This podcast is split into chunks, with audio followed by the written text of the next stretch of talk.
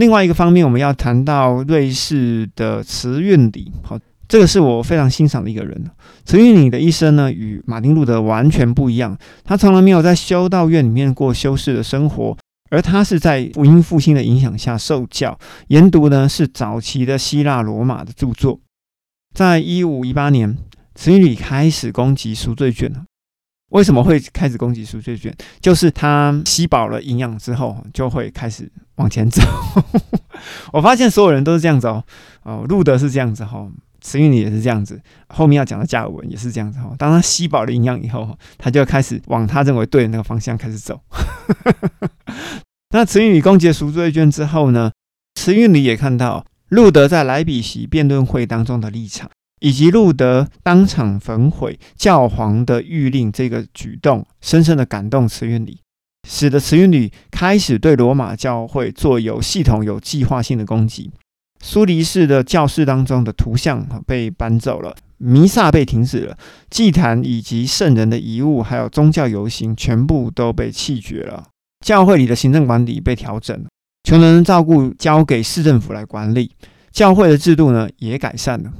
教改运动开始蔓延到好几个瑞士的地方，但仍然有不少的地方维持原本的天主教。而慈运里与马丁路德在圣餐的看法上，其实有明显的差异。路德对于“这是我的身体”的这句话呢，他是采取字面的解释。他认为基督升天以后，基督的身体无所不在，所以基督的身体确实临到圣餐的笔和杯当中。而慈运里只认为基督的身体呢，只在天上。他把“这是我的身体”这个字面呢，他解释为这预表是我的身体。因此呢，根据慈运里的观点，圣餐是一项纪念主。也就是纪念基督的仪式，饼和杯呢是基督的身体与血的象征。在一五二九年的十月，路德跟慈运里在马尔堡这个地方会谈，但是呢，这两位教改领袖呢始终无法获得一致的看法，而且有一段时间，慈运里的影响力远到瑞士的所有的地方以及德国的南部。但是呢，他在一五一三年的十月九号，意图对天主教的各城邦，就是各郡落吧，进行粮食的封锁，引来五个天主教的城邦突袭苏黎世，使得慈运里以随军牧师的身份受伤，被敌军以石头打死，当年四十七岁啊，对，跟我现在年纪差不多，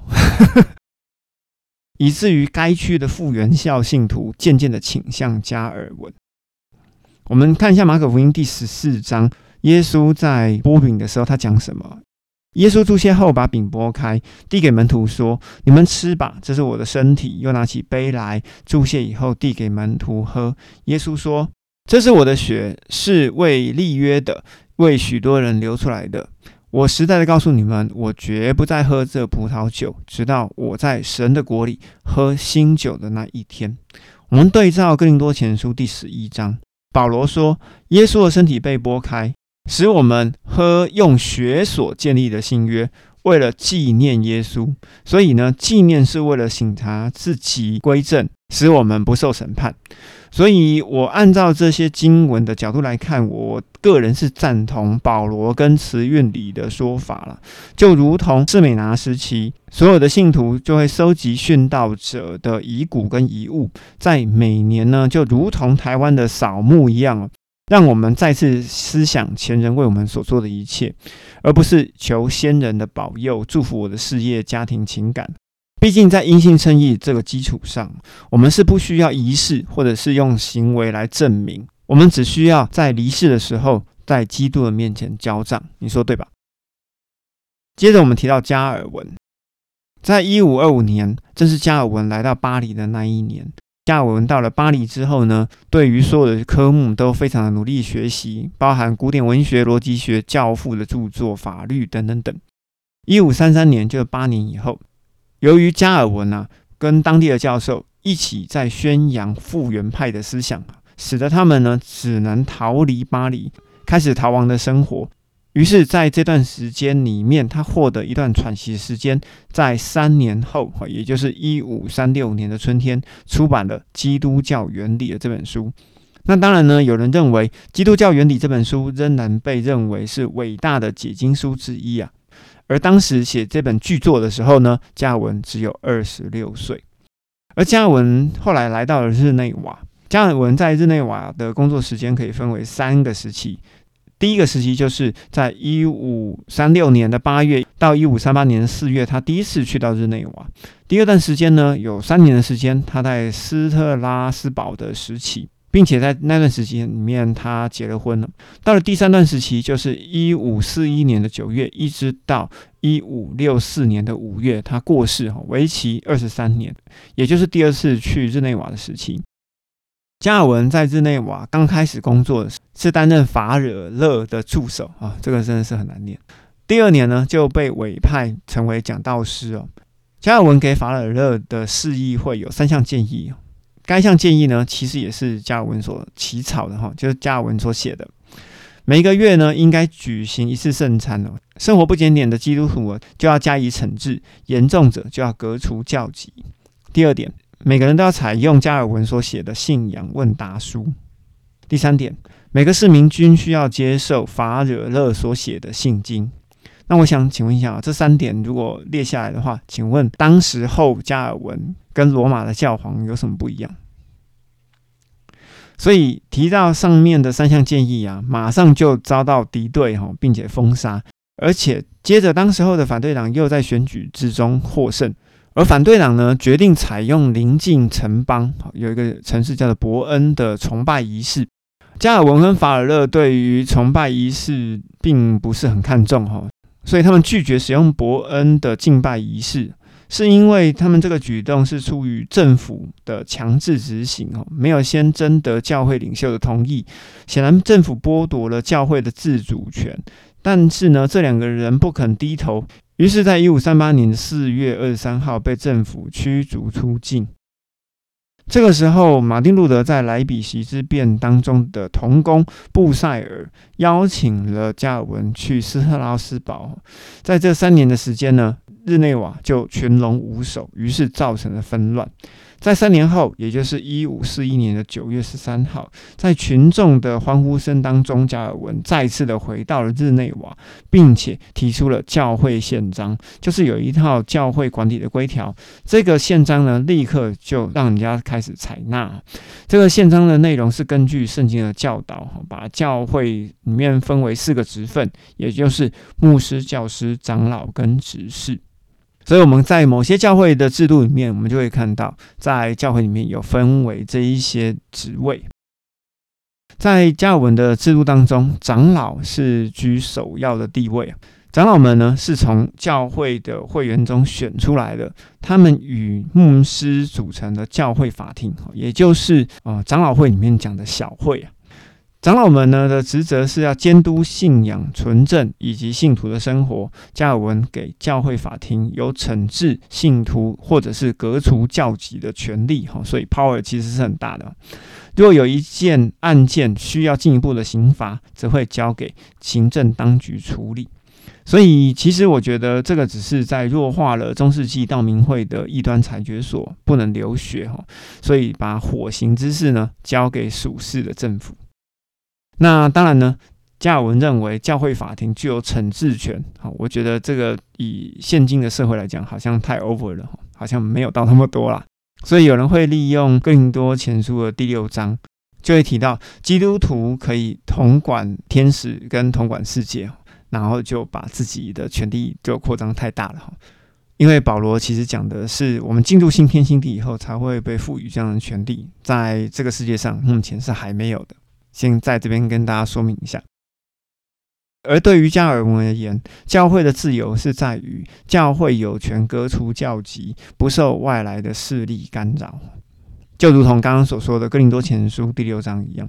而加尔文的理想是教会要完全独立，不受政府的管辖。那既然不受政府的管辖，那你不就是中世纪的教皇跟皇帝之间在争权？为了不受政府的管辖，而且在必要的时候还能对皇帝的错误给予事实的纠正，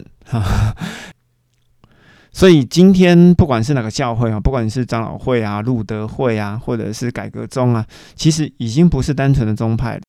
每个前人的学说呢，其实每个教会都多多少少的吃一点哦。不管是属于马丁路德、属于加尔文哈、属于福音派、属于什么派系哈，其实说真的都不纯呐。所以呢，不要认为说自己好像在哪个派别就就怎么样，其实都已经混在一起了。而许多人开始为了复原派的信仰而遭到逼迫，因此呢，难民就不断的从各个国家流入日内瓦，使这些人呢成为加尔文最好的支持者。他们成为公民了以后，加尔文就有了一个忠于他的政府。于是从一五五五年开始，加尔文就成为日内瓦的主人，或者我们可以讲说是日内瓦的教皇。在加尔文的带领之下，教会的法庭定定的条规哦，可以完全的管制日内瓦市民的生活，使得日内瓦成为一个完全基督化的城市，也就是一个上帝之城。地方政府则是将教会的法庭所定的规条付诸实现，所以地方政府是 follow 日内瓦教皇的所有的规条。所以我们看到这上面的情况，你会不会想到像在别加摩时期？西元三百八十五年，君士坦丁死了以后，儿子狄奥多西继位哦，他就以政治倾斜之力，使基督的信仰成为罗马国教，并且呢，把所有的异教徒全杀光、烧光哈，而且呢，教皇规定所有人都要去弥撒，要向圣徒以及圣母啊行敬礼哈，就是呃尊敬的这种礼仪，而小孩子一出生就要受婴儿洗，啊，你觉得像不像？啊，我们自己想一想啊，我们自己想一想。而加尔文跟马丁路德有一些异同的地方，我们这边来稍微整理一下。路德跟加尔文在预定论的方面，其实看法是一致的。他们都相信神已经在万世以前拣选的继承永生的人。两个人都根据奥古斯丁以及保罗书信发挥这个教义。这个例子其实就很简单，就好像在合约上哦，甲方已经签名了，而身为乙方呢，有没有自由签名的权利哈，就看乙方哈。所以说，所有人都被拣选的没有错哈，因为甲方都已经签名了，在合约上签名啊。至于呢，要不要让合约成立，是乙方的自由哈，我们就是乙方。好，这边讲到这边就好了。好，另外呢，呃，加尔文跟路德都认为哈，唯独阴性称义的道理，好，这个我也同意。而两个人都顾念穷人，在教会中安排执事，做关怀平民的工作。两个人都深深相信，每一个人都有自己读圣经的权利。为了达到这个目的，路德将圣经翻译成德文，加尔文把圣经翻译成法文。他们两个人都是文字专家，他们的译本呢，其实对于他们自己国家里面的人，真的是有很大的贡献。当然还有威克里夫的英文版本哦，我们这个不可以把它老高了。那既然呢，这些老先刚们在五百年前呢就已经说每个人都有权利要自己读圣经，那么你还在听我的节目吗？还不赶快去自己读圣经？好，还不赶快去？啊，开玩笑了哈。我们继续讲，到底路德跟加尔文到底有什么不同？在崇拜的仪式上呢？加尔文跟路德的不同处是，路德尽量保留罗马天主教的崇拜仪式啊，只要是圣经没有被禁止的，我就通通保留。而加尔文呢，是尽量远离罗马天主教的所有的崇拜仪式，他只实行圣经所吩咐的事情。而两个人呢，都认为在崇拜里面要以讲道成为崇拜的主要项目，哈，也就是说要去除。当中的所有的仪式，而两个人呢，都为会众预备了很多的诗本，哈，只是路德看重圣歌，而加尔文呢是偏重诗篇。在教会的行政上，加尔文与路德略有不同。路德允许政府过问教会，而加尔文呢是不承认政府在教会中有任何的权柄，他甚至要使教会有权干涉政府。而且呢，加尔文呢比路德更强调教会的惩治。好，那就是，诶，圣经要看长一点了。好，真的，圣经要看长一点。而两个人呢，都重视教育。路德是威登堡的大学教授，同时也讲到。加尔文呢，是日内瓦教会的传道人，晚年的时候也创办了日内瓦学院。他自己呢，也成为该院的教授。两个人都强调信仰必须要奠基在纯正的教义上，因此两个人都为信徒写了信仰问答。在圣餐的部分呢，加尔文、路德还有慈云里三个人的看法都不一样。慈云里认为圣餐仅为纪念仪式啊，嗯，我自己是也是这么认为了。好，我觉得我比较偏慈云里的想法。那加尔文跟慈运里呢，都否认路德的说法。路德说，基督的身体呢，是真正会临到饼和杯的当中。这个看法，好，只有路德是这样同意的。而加尔文认为呢，基督的灵是临到饼和杯当中，哈，不是身体。所以呢，加尔文、慈运理、路德他们三个人的讲法其实都不一样。而加尔文认为。既然是灵真的灵到饼跟杯当中，信徒就凭着信心来领受圣餐的时候呢，就真正的领受基督，不是属于体的，乃是属于灵的。那我现在就有一个问题哈，当灵好，当圣灵啊，灵在的条件是什么？灵圣灵灵在的条件，其实是因为因信称义之后，他进入我们里面的人嘛。好，但是如果按加尔文的字面来看哈，灵也可以临到物体上吗？好，也就是圣灵可以淋到饼跟杯上面吗？好好，这个是问题哈。那灵是可以用吃的吗？哈，就好像补充维他命 C 一样，哈，可以补充灵吗？你们可以想看看到底灵可以附在什么东西上面的条件到底是什么？还是我们说灵可以附在十字架上，灵可以附在圣经里，灵可以附在画像里，或灵可以附在什么手圈上什么之类的？我不知道。所以我觉得这个圣餐的看法哈，大家要自己回去想。而在瑞士呢，当时候的教会呢进行改革的时候，就称为自己为改革教会，也就是逐渐成为后来的改革宗教会。改革中同样也是在宗教改革之后所形成的。于是呢，在瑞士的本土就流传的一个信条叫做瑞士信条。而瑞士信条里面有两份哦，其中的第二份里面就大致可以说是瑞士地区的基督徒在信仰上有一个共同立场。后来改革中的教会又进一步的接纳另外一个信条哦，其中另外一个信条叫做海德堡的药理问答。这些东西我们就略略带过哈。在这边我们就不细说，而这些信条就越来越收集，哈，越来越流传的过程当中，改革中就要面对许多的压力，哈，尤其是在一五六四年加尔文过世了以后，接任他的人就开始对加尔文的言论开始有一些不同的解释。到了十七世纪初，哈，也就是一六叉叉年了，其中有一个是阿米纽斯，或者叫阿米念所代表的立场。阿米纽斯是当时候教会相当有影响力的领袖哈，因为阿米纽斯在一五八八年成为阿姆斯特丹改革宗教会的牧师，当时被公认为一个博学能干的牧师。他讲到的时候，内容清晰、口才流利，并且善于表达，吸引很多的听众。阿米纽斯也就是阿米念，他的观念哈，我们来归结一下。神在创造天地以前，便已经在基督的里面了。为了基督的缘故，并且借着基督，在堕落和有罪的人当中，决定拯救那些因为圣灵恩赐相信耶稣基督，并且能够恒忍到底的人。那些不幸的人将被定罪。他的这个结论是来自于约翰福音的三章三十六节。有需要的人可以去查一下。第二点。耶稣基督为所有人而死，人人可以借着十字架的救赎，哈，也就是中保的原则，可以得到救赎跟赦免。但是只有信徒的罪可以得到赦免。这个法源是来自于约翰福音的三章十六节，约翰一书的二章二节，哈，也就是桥已经搭好的理论，哈，也就是那一条桥在那里，那你要不要走过去？也就是刚刚我所说的嘛，甲方已经在合约上面签名了，乙方要不要签？乙方有乙方的自由，那是否要邀请丙方成为中保，也是乙方的自由，因为甲方都已经预备好了。好，其实差不多意思就是这样子。第三点，人在最终，好，也就是在世界中没有行善的能力，也就是说不能自救，必须要靠着神的恩典重生，并且在悟性、倾向或者在意志上面和一切能力上。更新在思想、愿望，并且实现善行，才能够得胜。他的法源是来自于约翰福音的十五章第五节。第四点，人一切的善行，好，或者是说人要被拯救，都是因着神在基督里的恩典所做成的。但是神的恩典呢，是可以抗拒的。好，这个他是引用使徒行传的第七章。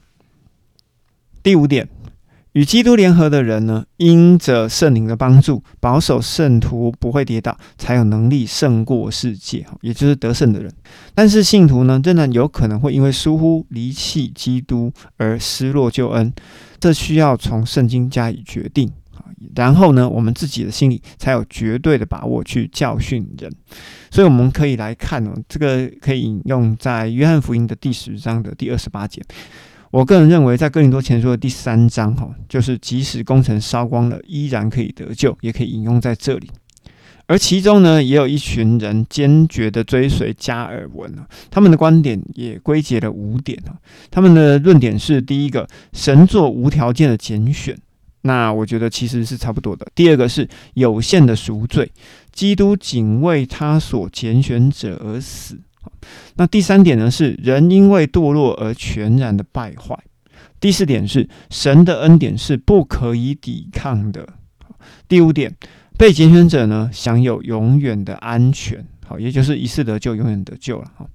可是我觉得，呃，一次得救，永远得救，对加尔文的基督教教义的第十四章哈，我觉得是一个误会哈，我觉得是一个误解。其实加尔文并不是这样写的，所以呢，我觉得还是要以有限的救赎来看这件事情。